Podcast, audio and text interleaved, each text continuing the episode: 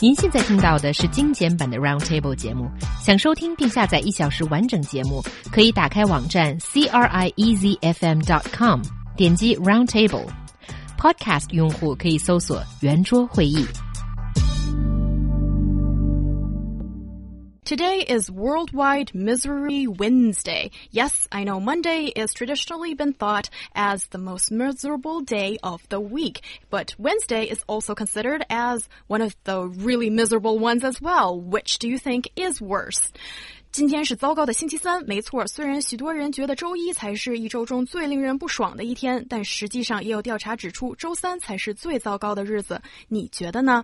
What do you think? I think that First of all, anyone that thinks that it's misery day today is in the wrong job or doing the wrong course at university or uh, something is wrong with their life if, if, if they think that this is a, a bad day. It's no different to any other day, potentially. In fact, actually, there's no such thing as Wednesday. It doesn't exist. Neither does Monday.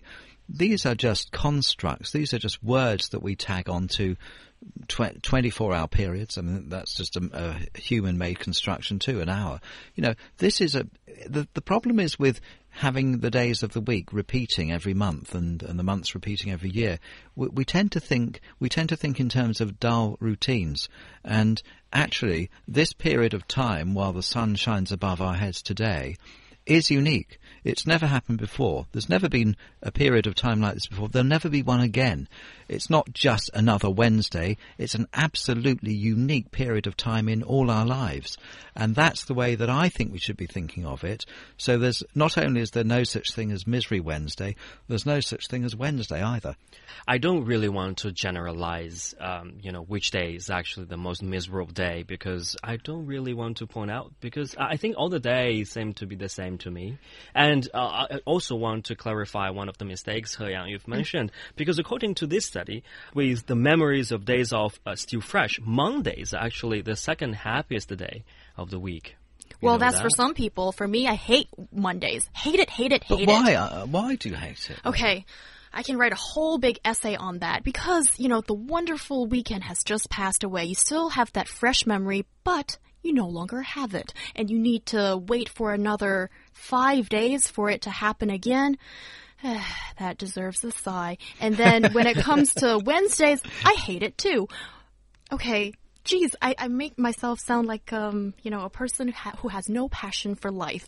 but maybe this is what keeps you going. So on Wednesdays, I think the only thing enjoyable for me right now is to be on this show. And before and after the show, I'm just thinking about I want the weekend, but there's still two days to go, and that sounds like a very long time. And I've got a whole bunch of meetings coming up because apparently, according to some Chinese study, that um, Wednesday is the day that white collar workers have the most meetings as uh, for the first two days of the week of the work days, then you're like busy working, and then on uh, Wednesday, so on during the middle of the week, you have some reflections, and mm. then certain projects are like halfway through, and you need to communicate with different parties in your organization, and that's why there's a whole bunch of meetings going on on Wednesdays. But you know, really, we should be rejoicing every Wednesday. And you know why? Because more people die on Tuesday than any other day of the week.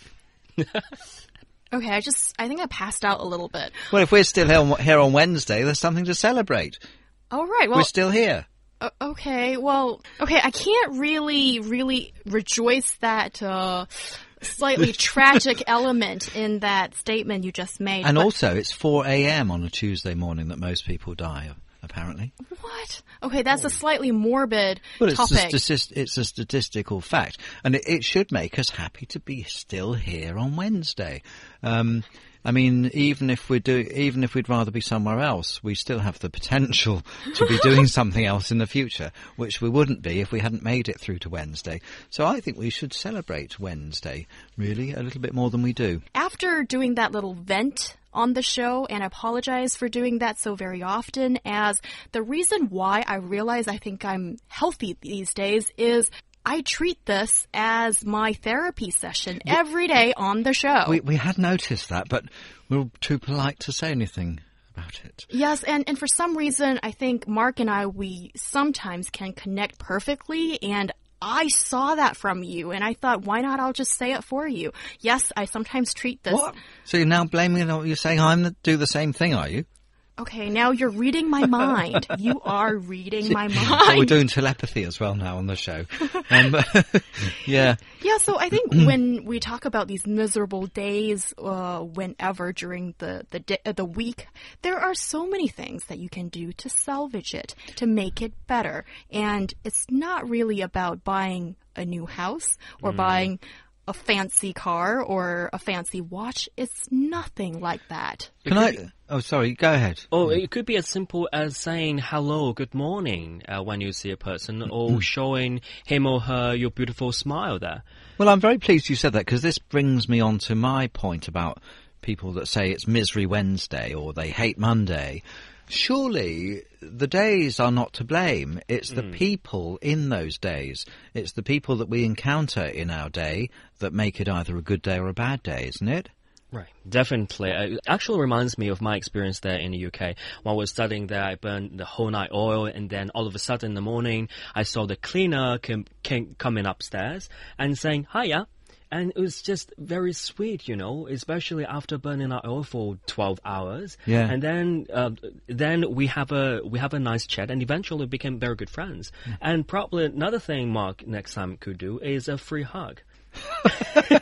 It's going to be very sweet and heartfelt, you know, uh, because sometimes your gesture is making me annoyed sometimes. Really? Sometimes when I meet you in, in you know, outside the office, I say hello, you just turn a blind eye to me. That Oh, doesn't like- sound oh, I- like Mark at oh, all. oh, I what happened to that situation? Were you deliberate to just blank I- out someone? Do you know? I mean, actually, yeah, other people have said this. It, Oh, really? no, it's never. Uh, It's never, yeah, that they ignore you. No, no, it, it, actually, it's never deliberate. But I have had people say this to me before that, oh, you walked straight past me. I know it seems very rude, but it's just because I'm thinking about things or I'm staring at my phone like everybody else. And so, if I've done that, I apologise, and it wasn't deliberate. And um, He Yang will give you a hug on my behalf after the show. Okay, so I'm the minion of you that I. You're my hug minion. And Luo Yu, uh, I'm perfectly happy to give you a hug anyway, but I refuse to do that in the name of Mark Griffiths. Let's face it, you'd rather have a hug from her than from me, wouldn't you? Yeah, that's you? really interesting because just now I was Mm, just trying to understand the situation. Did Luo Yu demand a hug from another guy? That's a, a manly hug, like in an American movie, you know, where they say, they say, "I really love you guys," you know, and then they give each That's other a ma- terrible, Mark. That's just terrible. they give each other a manly American hug, don't they? You'd never get British people doing that, of course. You know, no. Two men would also stand as far away from each other as they can and extend their Shake hand, hands. shake hands at the fingertips, and say, "How do you do?" You know. Yeah, that that's very British. But what I really want to see, hopefully after this show, as you guys make up after you know this rift, and then you guys will do that classic American chest bump. Do you know what I'm talking about? Sort of, yeah. Unfortunately, I've seen all those movies too. Yeah, so you guys ones. throw at each other with your chest, and I think that's the ultimate uh, gesture of friendship. So I- you guys I should do that. Quite know what. I think for those who don't understand what's going on, just search for the phrase chest bump, and Chest bump. yeah, you'll be very pleasantly surprised. I think.